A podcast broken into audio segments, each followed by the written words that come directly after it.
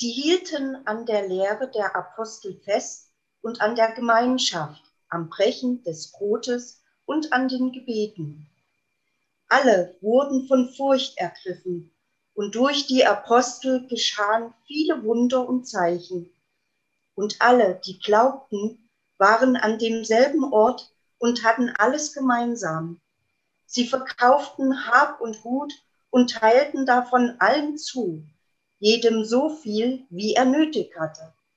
Tag für Tag verharrten sie einmütig im Tempel, brachen in ihren Häusern das Brot und hielten miteinander Mahl in Freude und Lauterkeit des Herzens. Sie lobten Gott und fanden Gunst beim ganzen Volk. Und der Herr fügte täglich ihrer Gemeinschaft die hinzu, die gerettet werden sollen.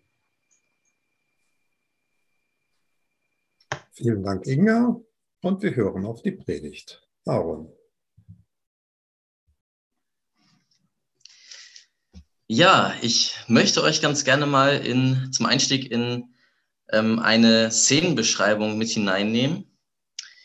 Und ähm, ja, stell dir vor, es ist ein sonniger Sonntagmorgen. Du kommst an deiner Gemeinde an, du findest sofort einen Parkplatz.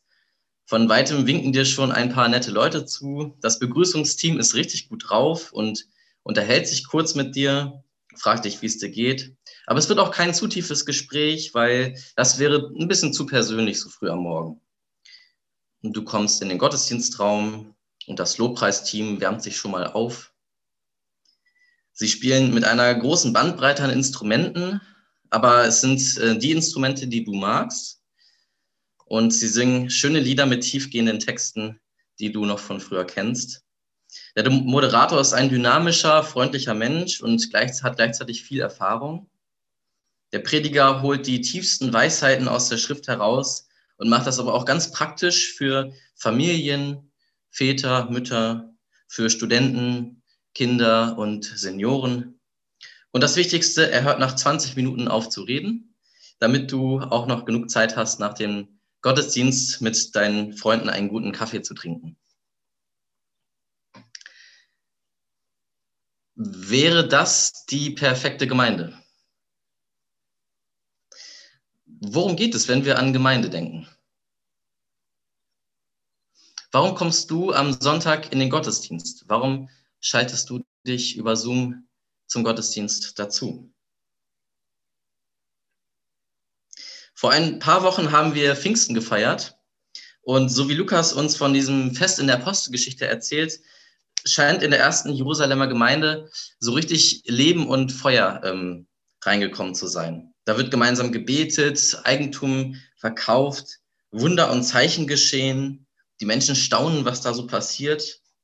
Es wird gemeinsam gegessen und das Abendmahl gefeiert.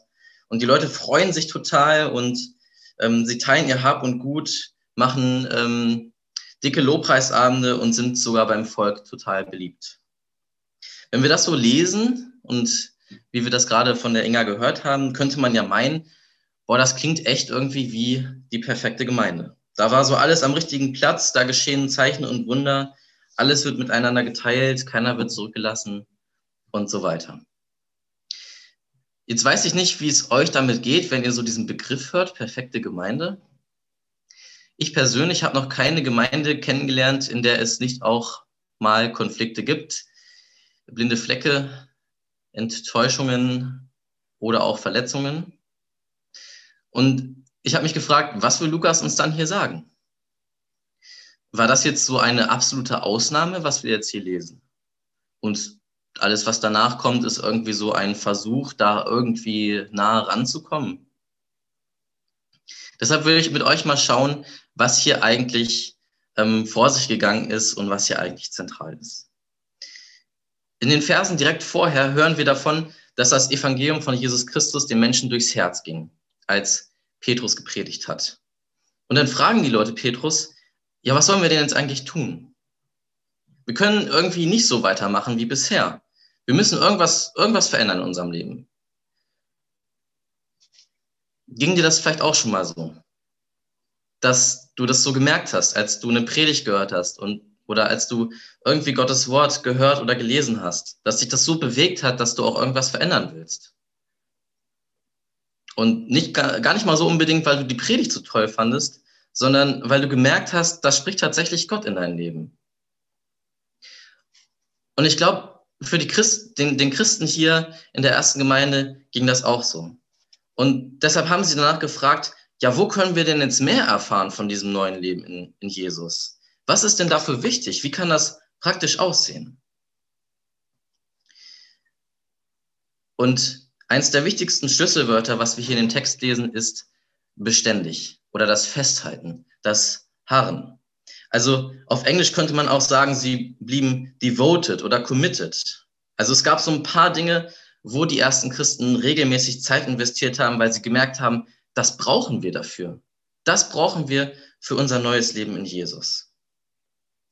Also da ging es nicht darum, dass, ähm, dass es irgendwie drei Geheimzutaten sind und dass daraus eine perfekte Gemeinde wird, sondern drei Dinge, bei denen sie gespürt haben, das brauchen wir irgendwie, das ist uns wichtig. Und ich nenne sie mal die drei Gs. Gottes Wort, Gemeinschaft und Gebet. Das erste ist Gottes Wort. Im Text hören wir, dass es um die Lehre der Apostel geht. Ähm, das Neue Testament gab es zu der Zeit in der heutigen Form noch nicht. Und vieles von dem, was wir von Jesus wissen, was er erzählt hat, was er getan hat, wurde mündlich weitererzählt. Und die Leute drängten sich um das, was die Apostel gesagt haben, weil sie gemerkt haben, das sind Worte des Lebens, die wir brauchen. Was hat Jesus getan? Was hat er gesagt? Wie hat er gelebt? Wie ist er gestorben? Wie ist er auferstanden? Und vor allem, wie steht er zu mir?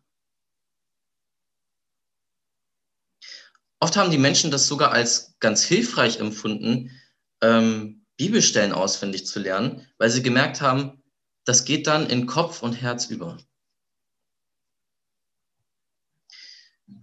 Wie geht's dir damit, wenn du das heute so hörst?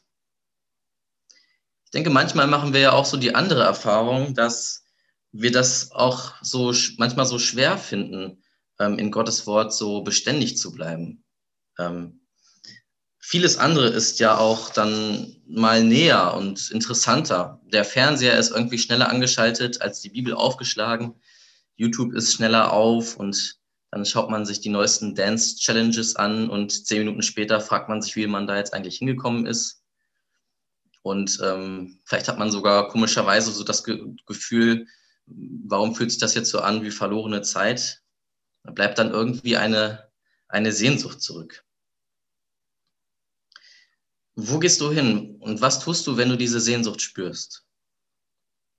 Vielleicht gehst du auch zum Sport. Womit lenkst du dich ab? Und vielleicht geht es dir ja sogar gerade so, dass ähm, du auch sogar das wirklich spürst und dass du mehr in der Bibel lesen willst, aber du schaffst das irgendwie nicht und fühlst dich manchmal sogar ähm, ja irgendwie schuldig deswegen. Und da möchte ich dich ganz gerne mal fragen, fühlst du dich denn auch schuldig, dass du heute Morgen äh, gefrühstückt hast? Dass du heute Morgen nicht, nicht gefrühstückt hast? Wahrscheinlich nicht, aber wahrscheinlich hast du auch Hunger. Wenn Jesus sagt, wir brauchen Gottes Wort genauso wie das Essen.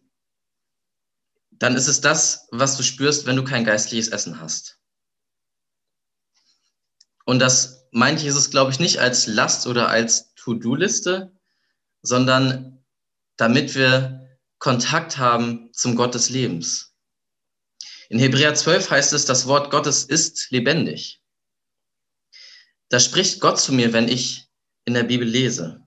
Und ich glaube, dass können wir heute genauso erfahren und spüren wie die ersten Christen in der Apostelgeschichte, dass die Bibel viel lebendiger ist, viel mehr mit dem eigentlichen Leben zu tun hat und viel mehr auch mit meinem Leben zu tun hat, als wie ich das zum Beispiel auf YouTube erfahre.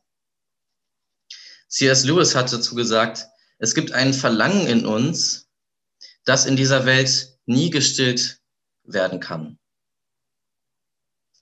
Und ich glaube, das liegt daran, dass wir für mehr geschaffen sind.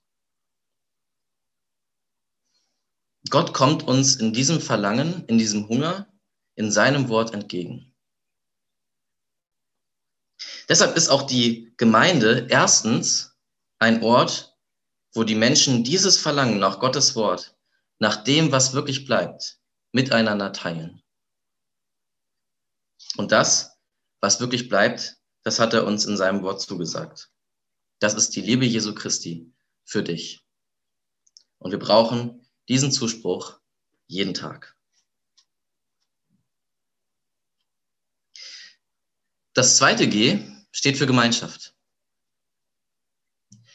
Ganz spannenderweise hat Petrus den Christen hier gar nicht gesagt, dass sie jetzt überhaupt zusammenkommen sollen.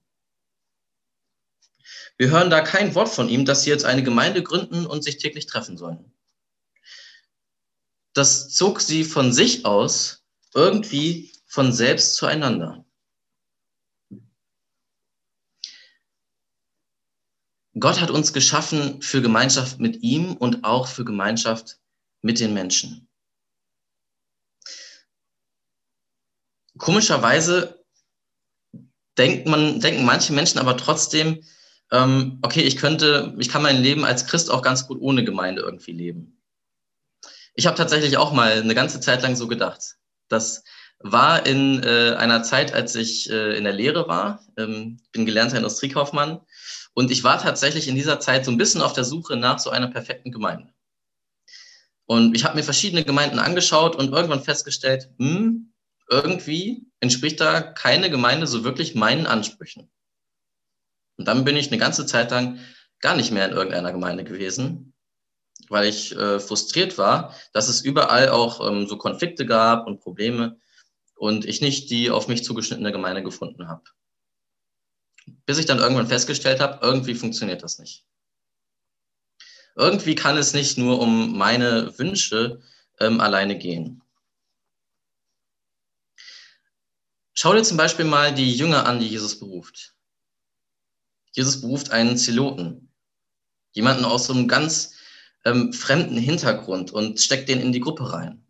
Und dann nimmt er sich einen Zöllner und steckt ihn in die Gruppe rein. Könnt ihr euch da die Konflikte vorstellen? Und doch waren sie von diesem Zeitpunkt nicht mehr ein Zelot und auch nicht mehr ein Zöllner. Es waren Jünger Jesu.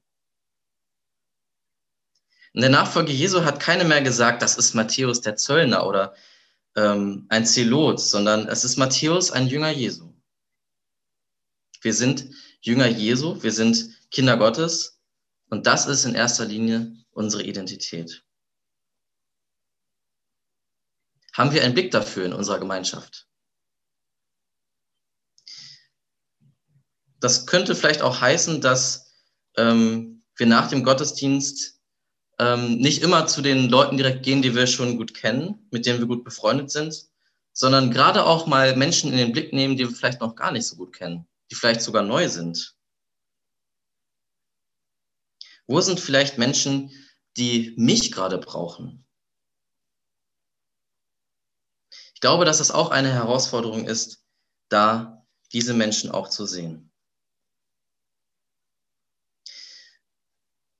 Da schließt sich so ein bisschen daraus, das an, was die ersten Christen dann auch ähm, oft praktiziert haben, was wir in diesem Text auch hören, und zwar das gemeinsame Essen, das Brotbrechen. Das ist auch in der damaligen Zeit gar nicht so direkt zu trennen vom Abendmahl.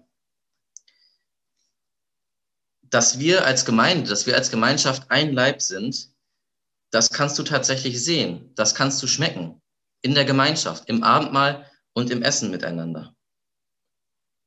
Wenn wir das Brot und den Wein im Abendmahl weitergeben, dann sagen wir doch, Christi Leib für dich gegeben und Christi Blut für dich vergossen.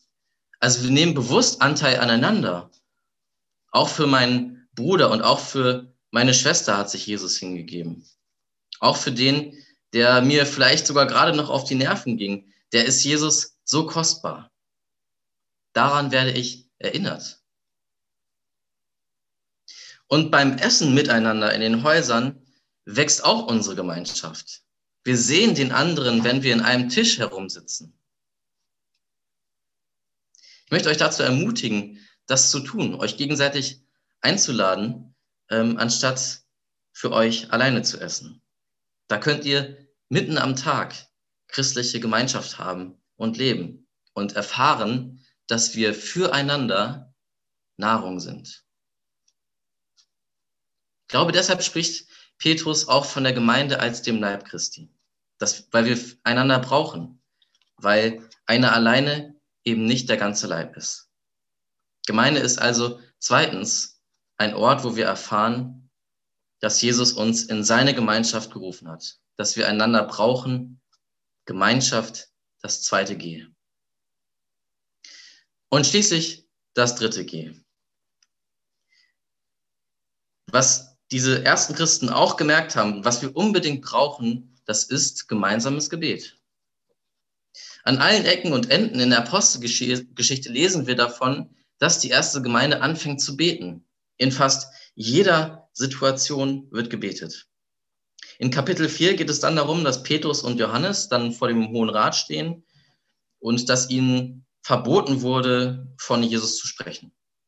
Und was dann geschieht, die Gemeinde kommt zusammen und betet. Eben war da noch Verängstigung und Verzweiflung und plötzlich ist da Mut und neue Kraft. Und sie bitten nicht nur, sie sprechen aus, wer Gott ist. Sie erinnern Gott an seine Verheißung. Sie loben ihn. Sie danken ihm für das, was er Gutes getan hat. Aber auch das ist noch nicht alles. Ich glaube, oft denken wir auch beim Gebet so ein bisschen daran, dass es vor allem so ums Reden geht. So dass ich Gott mitteile, was gerade in meinem Leben so los ist, worum er sich auch gerne kümmern darf. Und ich glaube, das ist auch ein, ein wichtiger Teil von Gebet. Aber Gebet ist eben auch nicht einfach nur eine Einbahnstraße. Wenn wir beten, dann geht es vor allem auch um Empfangen, um Hören, um Wahrnehmen von Gott. Also wer betet, der lebt in dem Bewusstsein, Gott ist gerade hier. Und ich kann meinen Mantel weit auftun, um von ihm zu empfangen, wie es von Luther heißt. Gott ist da. Nur ich glaube, manchmal brauchen wir einfach Zeit, um wirklich bei ihm anzukommen. Vielleicht kannst du das Gebet auch ganz neu für dich entdecken und nimmst dir Zeit ähnlich wie auf einer Zugfahrt. Das könnte etwa so aussehen. Wenn ich Zug fahre, dann habe ich plötzlich Zeit. Entspannt schaue ich mich um, nehme wahr, was um mich herum geschieht ich kann den Zug nicht beschleunigen. Und ich weiß, diese Viertelstunde ist eine Viertelstunde. Meine Gebetszeit ist heute wie eine Zugfahrt. Ich reserviere mir 15 Minuten, kein Gaspedal, kein Überholmanöver. Ich verbringe diese 15 Minuten mit Gott. Ich tue nichts. Ich sitze ich denke, ich schaue mich um, nehme wahr, ohne Gebetsliste. Ich bin da und Gott ist da. Und vielleicht notiere ich mir alles, was mir dabei wichtig wird. Vielleicht kann dir eine solche Zugfahrt dabei helfen, bei Gott anzukommen. Gemeinde ist drittens ein Ort, wo wir gemeinsam beten wo wir uns auch gemeinsam zu Gott hin öffnen. Wir strecken uns aus nach seiner Kraft, nach seinen Möglichkeiten, die Leben verändern. Wenn du dir vielleicht auch gerade nicht so gut vorstellen kannst, selbst zu beten, dann frag doch jemanden, ob er oder sie für dich beten kann. Erlebe die Kraft des Gebets in deiner Gemeinde. Wir kommen so langsam auf die Zielgerade und wir schauen nochmal zurück. Wir haben gesehen, Gottes Wort, Gemeinschaft und Gebet. Das war den ersten Christen total wichtig. Da haben die gemerkt, das brauchen wir. Ist das jetzt schon irgendwie die perfekte Gemeinde? Oder haben wir da vielleicht noch was übersehen?